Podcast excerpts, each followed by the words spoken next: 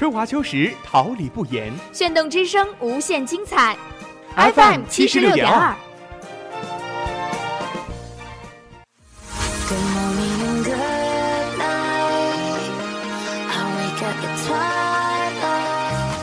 让电波在空中回响，让声音重塑梦想。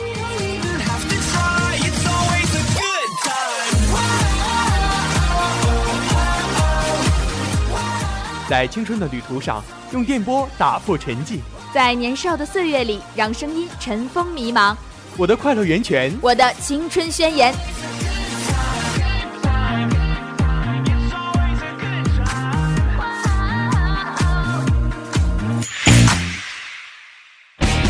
哈尔滨师范大学广播电台，正青春，传递正能量。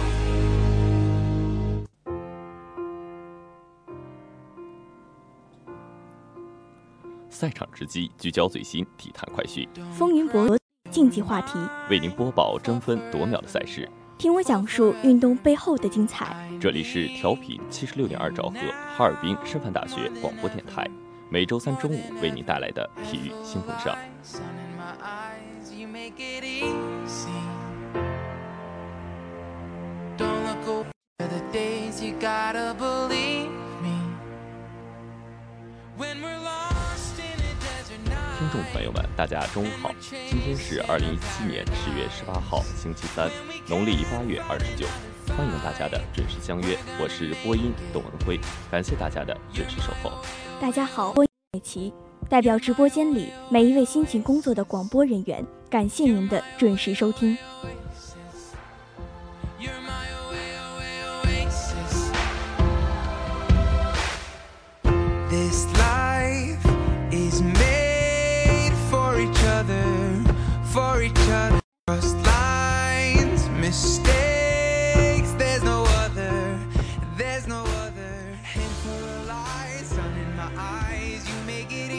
触 easy. 碰体坛大事小情，弘扬运动至善至美，一切尽在赛事最前沿。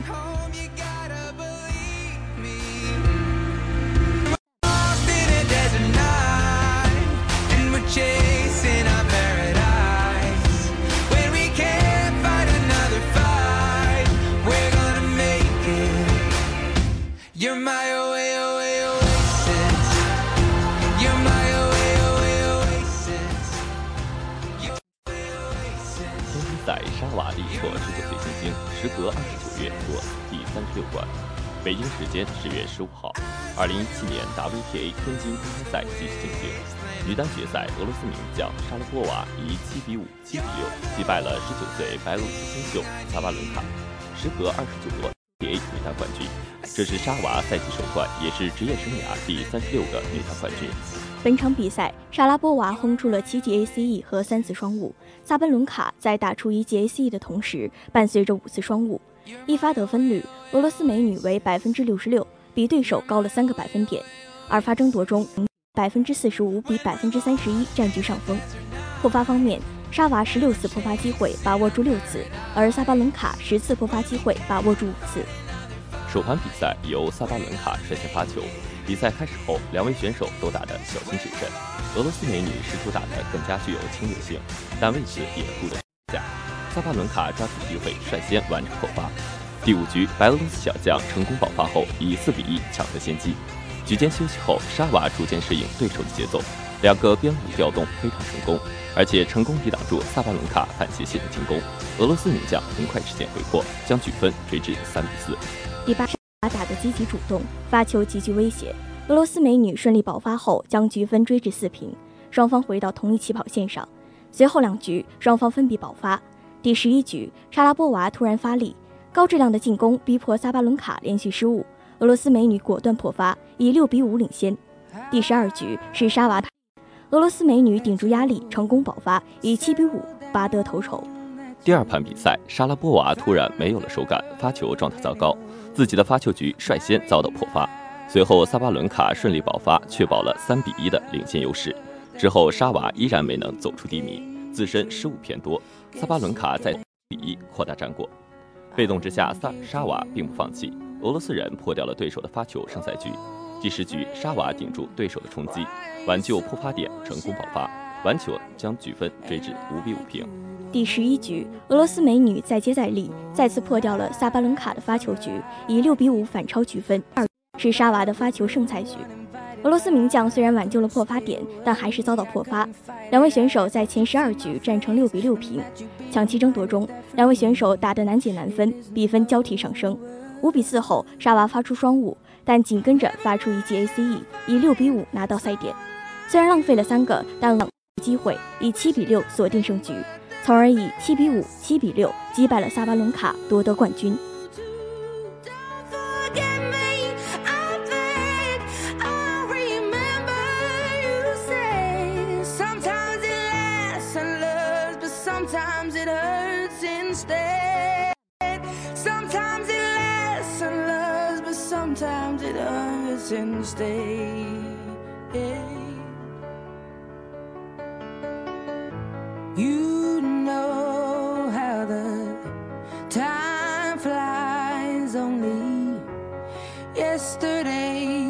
Time of our lives we were born and raised in a 西甲巴萨一比一平马竞，萨乌尔穿云箭，苏神建功。北京时间十月十五号凌晨两点四十五分，二零一七至一八赛季西甲第八轮一场焦点战，巴萨平马竞，萨乌尔远射破门，苏神头锤救助。第四分钟，阿尔巴传球，伊涅斯塔禁区左侧转身右脚攻门，奥布拉克站位不错，将球得到。第七分钟，科雷亚前场突破，妙塞左肋空档，格列兹曼左侧的攻门没有打穿力量，特尔施特根将球得到。一分钟后，科雷亚送出妙传，区内右脚劲射，特尔施特根飞身救险。第二十一分钟，卡拉斯科传球，萨乌尔禁区前闪开安德烈戈麦斯，突然起右脚远射，皮球飞入大门右下角，特尔施特根促一比零，马竞在主场取得领先。第三十七分钟，伊涅斯塔外围尝试一脚远射将球打偏，伊涅斯塔直塞禁区，苏神转射攻门被萨维奇倒地拦截。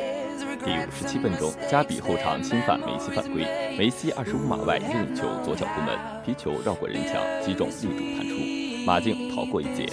第六十一分钟，苏亚雷斯做球，萨维奇禁区内疑似用手将球挡下，巴斯速，但主裁判拉霍兹拒绝判罚点球。第六十六分钟，苏亚雷斯做球，梅西左路插上强行起脚攻门，奥布拉克表现稳健。比赛进行到第八十二分钟，罗伯托右路四十五度角传中，苏亚雷斯从中路空档插上，高高跃起，近距离头锤破网，一比一。第八十八，戈麦斯左路传中，苏亚雷斯门前包抄，飞身垫射，差一点碰到皮球，巴萨错失绝佳机会。这是一场势均力敌的比赛。上半场马竞凭借主场优势，多次威胁到小狮子大门；下半场马竞收缩防守，占据主动的巴萨拿到了想要的进球。数据来看，巴萨射门十七比四，控球率达到百分之六十八点七，平局对两支球队来说是相对公平的结果。Sometimes it hurts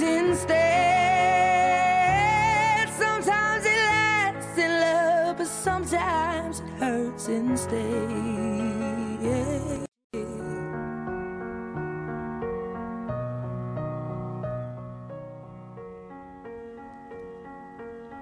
中甲大连德比一方二比一超越，提前两轮冲超成功。北京时间十月十五号十五时三十分，二零一七中甲第二十八轮，大连一方坐镇主场以大连超越，从而提前两轮升级。伯利率先为一方破门，范培培为超越追平比分，赵学兵替补出赛为一方打入制胜球。赛程还剩三轮之时，一方积五十八分，黄海及永昌均积四十九分。由于黄海及永昌赛季结束时最多能拿五十八分，方在本轮这场德比战中夺得一分即可确保升级。临场比赛中，一方以二比一战胜超越，从而提前两轮锁定升级名额。时隔三年重返顶级联赛，二零一七中甲还剩两轮时，两个升超名额便尘埃落定。北京人和携大连一方强势升级，两队将出现在二零一八。第十分钟，穆谢奎在前场中路迎孙博斜传球，转身直塞禁区，伯利反越位前插，突入禁区起脚抽射，孙建峰及时追防，伸脚挡了一下，皮球稍稍偏出立柱。第十四分钟，范培培在本方禁区前头球解围失误，王庆俭将球断下，随即带球沿右侧突入禁，范培培其右脚传中。埋伏在门前的伯利高高跃起抢点，头锤攻门得手，一比零，一方取得梦幻开局。第十九分钟，王洪友中场中路拿球挑传禁区，张健沿弧顶处突入禁区准备接应，周挺追防时手部有拉坠动作，张健摔倒在地，主裁判断点球。随后王洪友主罚点球射右路被门将扑出，超越错失破门良机。第二十二分钟，一方组织攻势。朱挺前场右边路得球，随即其右脚传中，伯利在禁区中路高高跃起，抢点甩夺攻门，皮球稍稍高出横梁。第三十二分钟，超越前场侧夺攻势，禁区前沿得球，胖虎防守，其右脚劲射，皮球击中禁区内其他球员腿部，发生折射入网，一比一，超越追平比分。第四十四分钟，朱小刚入罚任意球，将球送入禁区，王万鹏头球摆渡，费拉里在门前倒钩射门，未能踢正部位。伯利随即迎球半场出，横梁弹出，随后超越后卫将球解围。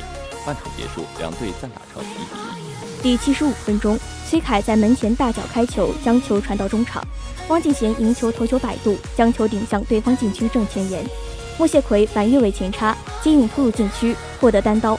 莫谢奎一对一面对门将，崔凯随即将球抱住。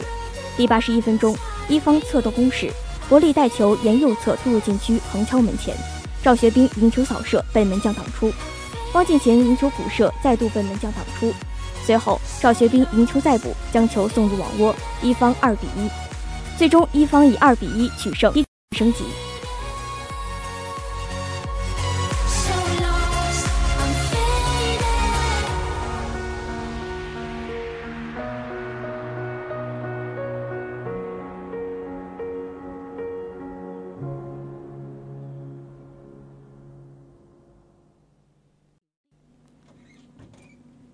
十月十五号，S 七英雄联盟全球总决赛 EDG 二连胜遭 SKT 绝杀，生死局再被翻盘，无缘小组出线。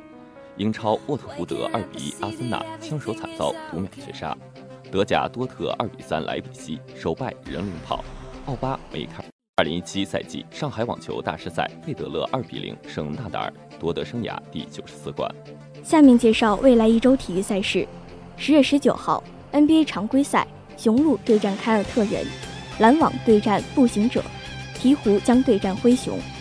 欧冠 C 组第三轮，卡拉巴克马季。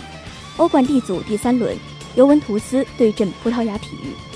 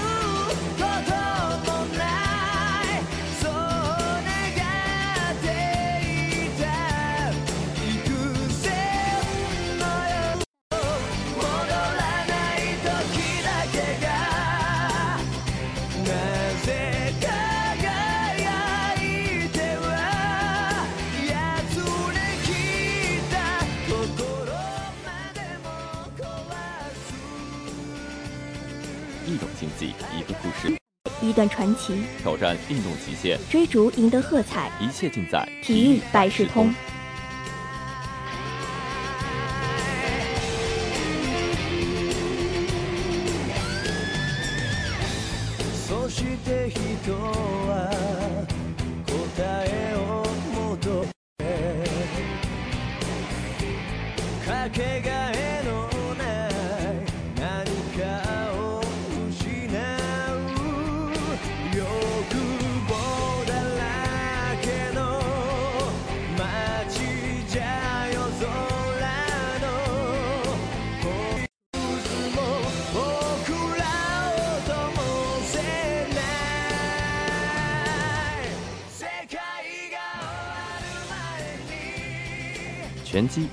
戴拳击手套进行格斗的运动项目，它既有业余的，也有职业的商业比赛。比赛的目标是要得更多的分，以战胜对方，或者将对方打倒而结束比赛。与此同时，比赛者要力图避开对方的打击。拳击被称为勇敢者的运动。早在古希腊和罗马时代，就有许多有关拳击的记载。在古代奥运中，拳击运动就已经是。到第三届在圣路易斯举行的现代夏季奥运会，男子拳击正式被列入比赛项目。拳击运动源远流长，它起源于人类产生之初。为了生存和竞争，人类发明了它，所以最初它是保护人们生命财产的一种主要手段。这都是人类古时的生存技巧。原始人用以强健体魄，而可以于恶劣的环境之下生存；而在弓箭未面世前，人类则要以拳头和腿脚来进行自卫。这是拳击的雏形，最早见于历史记载是公元前四世纪的埃及。现代拳击运动起源于英国，当时比赛不带拳套，亦无规则和时间限制，直至其中一方丧失继续比赛的能力为止。一八三八年，在布劳顿最初制定的规则基础上，英国制定颁布新的伦敦拳击锦标赛规则。此规则此后在一八三九年被用在了球。一八五三年，还对这一规则进行了修改，禁止拳手在比赛时用足踢蹬、头撞、牙咬等低级动作，并规定拳击台四周用绳围起。一八八零年，英国业余拳击协会正式在伦敦成立，从此拳击开始传到世界各地。一八八一年举行锦标赛，这个规定才最终在拳击比赛规则中确定下来，并被所有的拳击比赛所采用。拳击是运动员双方通过两只拳头的对抗，进行体能、技术和心理的较量。拳击竞技的具体表现形式是两人在正方形的绳围比赛场地中，持的柔软手套，按一定的规则和技术要求进行攻防对抗。攻防的武器只能是戴上特制手套的两只拳头，攻防的目标只限于对方腰胯以上的身体部位。拳击被人们称作是艺术化的搏斗。拳击运动已经在社会上引起了极大的影响动作用，几乎全世界都知道泰森口咬霍利菲尔德的事情。这既是拳击事业的耻辱，同时也是拳击在社会上引起社会效应的一个途径。当然。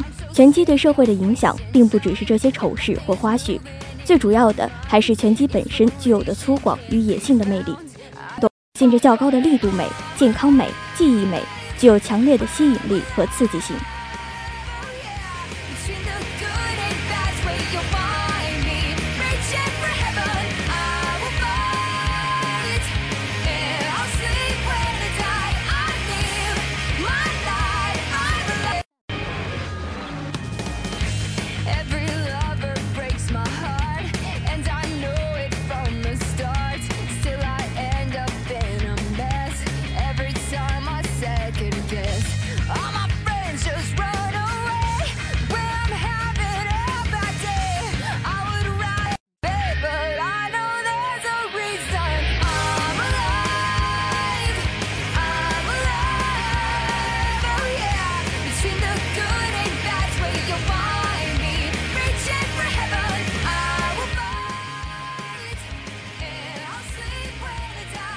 榜样力量，驻足体育，追忆往昔，一切尽在风云人物志。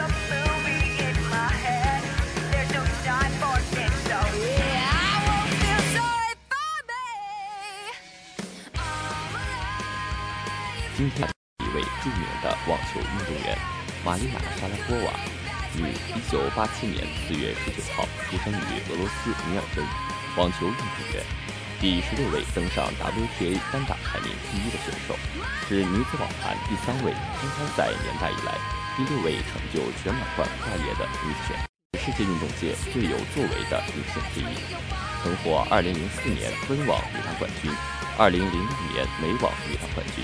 2008年澳网女单冠军、2012年法网女单冠军等荣誉，曾被美国体育画报评为2001年最美丽运动员，连续九年成为全球女性运动员。二零一四年二月八号，担任第二十二届俄罗斯索契冬奥会开幕式火炬手。二零一四年六月八号，赢得自己第二个法网女单冠军。二零一五年四月二十七号，女子单打世界排名第三名。二零一五年五月十七号，WTA 意大利国民劳动银行国际赛冠军。二零一五年八月三十一号，因伤退出美网比赛。二零一六年三月，因误服禁药暂离开。玛利亚·莎拉波娃早年的成长经历是一个关于勇气、牺牲和奋斗的励志故事。一九八六年起，建筑工人尤里·沙拉波夫为了躲避切尔诺贝利核电站的污染。带着怀孕的妻子叶莲娜离开家乡高梅尔，迁移到西伯利亚的小城尼亚干。第二年的四月十九号，他们的女儿玛利亚·莎拉波娃出生在那里。在那里，四岁的玛利亚·莎拉波娃第一次一个削短了的旧球拍。乍暖还寒的初春时节，赋予她以温柔与倔强并存的个性，当然还有俄罗斯人特有的骄傲。她为自己确定了一条明确的道路。她曾经多次表示。比起利用自己的美貌作秀，他更看重在球场上的成绩。他总是要求自己，不仅是其父亲这样严格要求，更是他的个性使然。看着他的过去，那是一条艰难却不屈的上升线。一九九三年，尤里带玛里亚·沙拉波娃到莫斯科参加一个网球训练营。网坛的传奇人物纳福拉提诺娃在那里偶然看到了马里击球，立刻发现他天赋过人。他建议尤里带女儿到美国接受专业训练。经过一番激烈的思想斗争，尤里和叶莲娜决定，为了玛里亚的前途，全家前往美国。著名的尼克波利泰尼网球学校拒绝了玛利亚的申请，理由是小尤里没有放弃，一边打零工挣钱，一边继续带着玛利亚训练。半年后，玛利亚终于成为尼克网校的学生，学费就是尤里的工资。两千年十一月。在网校五年的艰苦训练后，玛利亚拿到了自己的第一个奖杯——艾迪赫冠军赛少年组冠军，一个未来的球后的第一步。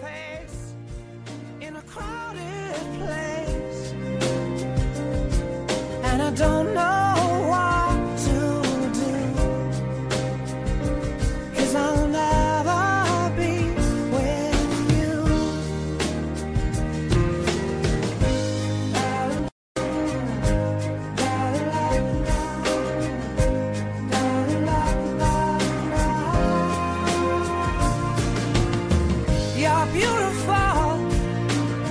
You're beautiful. You're beautiful.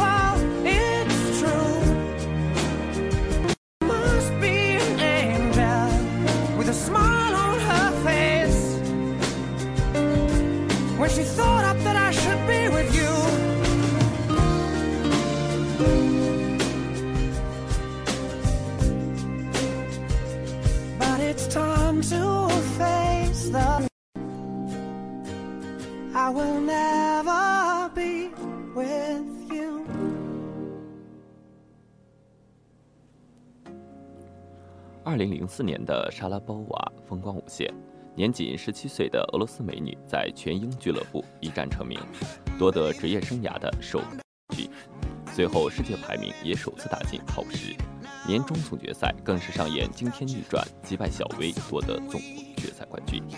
那一年莎娃的年度总奖金力压小威达文波特等人高居 wta 榜首。正当人们认为他会开辟一个莎拉波娃时代时莎拉波娃却开始在伤病中沉沦，胸肌伤势严重，使她只收获了三个巡回赛冠军。正当人们认为他会开辟一个莎拉波娃时代时，2005年，莎拉波娃却开始在伤病中沉沦，胸肌伤势严重，使她只收获了三个巡回赛冠军。尽管在首次登顶世界第一，但是仅一周时间就从宝座上跌落下来。不过，莎娃很快又在2005年12月份再度登顶成功。但是，几乎所有网球选手都经历过事业的低谷，伤病是网球运动员无法避免的。莎拉波娃还年轻，她的毅力和坚韧是最大的财富。功的坚定信念和为了达到目标不惜牺牲任何代价的精神，是其真正写照。莎拉波娃属于侵略型底线型球员，他的正反手的击球力量、深度、角度极佳。他经常喜欢击出强力的旋转球来取代传统的上网截击和过顶扣球。他的身高，他被认为拥有良好的场上速度。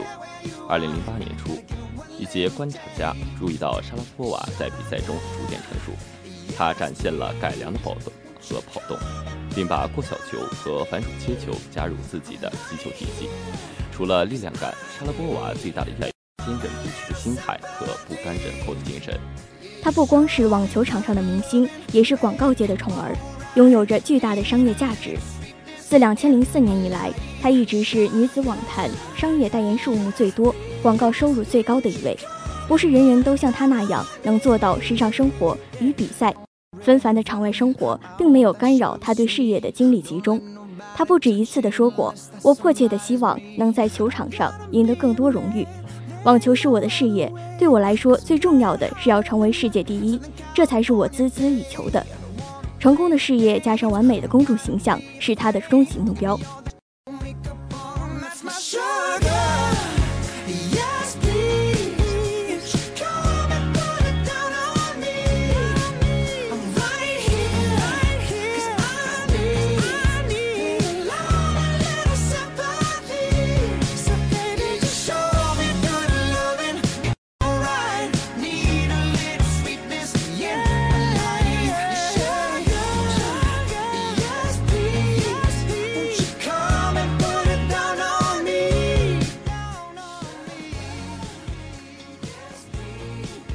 花季起无言，雨季何无声？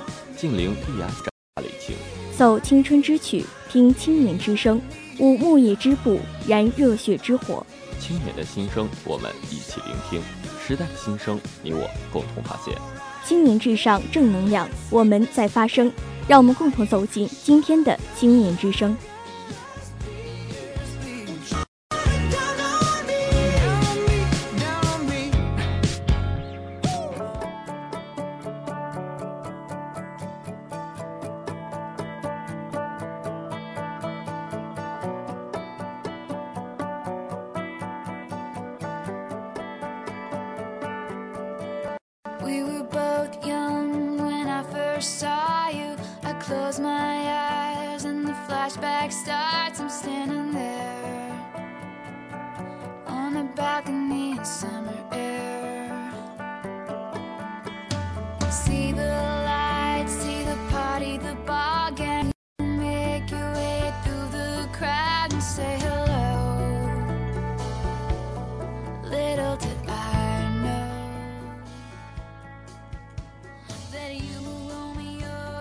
刚刚庆祝完祖国母亲六十八岁华诞，我们又将迎来一件大喜事儿。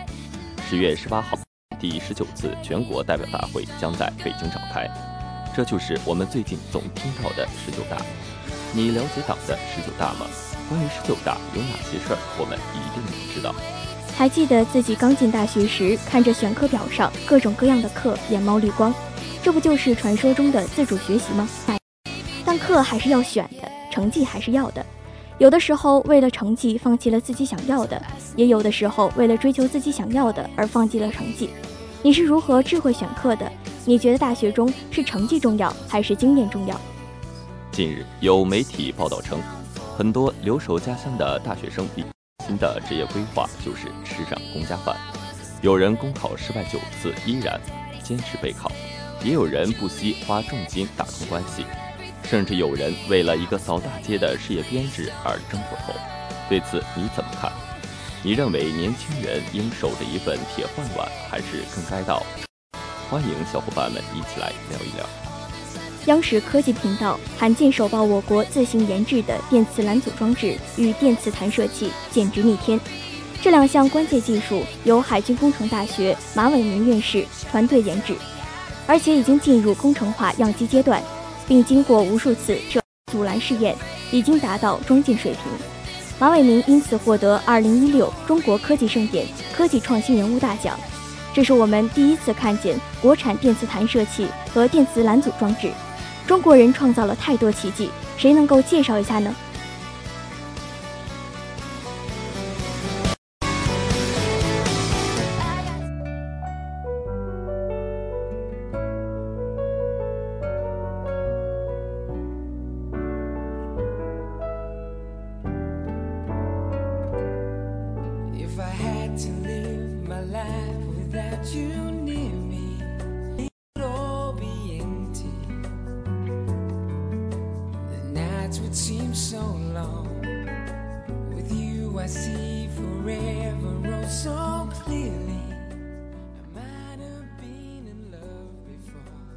关注最及时的赛事报道，品味最浓郁的体育风尚，直击赛场风云的直通车。体育新风尚，网罗体坛快讯的风向标。播音：董文辉、宋美琪，监制：周梦璇，编辑：孙明启，导播：王金萌，新媒体：杨奇威、韩雪彤。感谢大家的准时收听，下周三我们不见不散。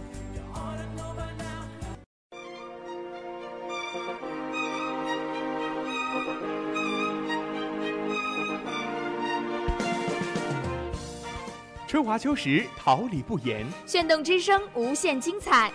FM 七十六点二。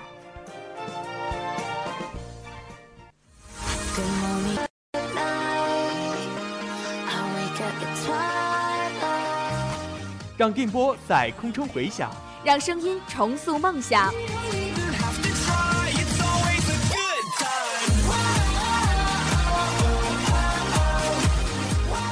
在青春的旅途上，用电波打在年少的岁月里，让声音尘封迷茫。我的快乐源泉。我的青春宣言。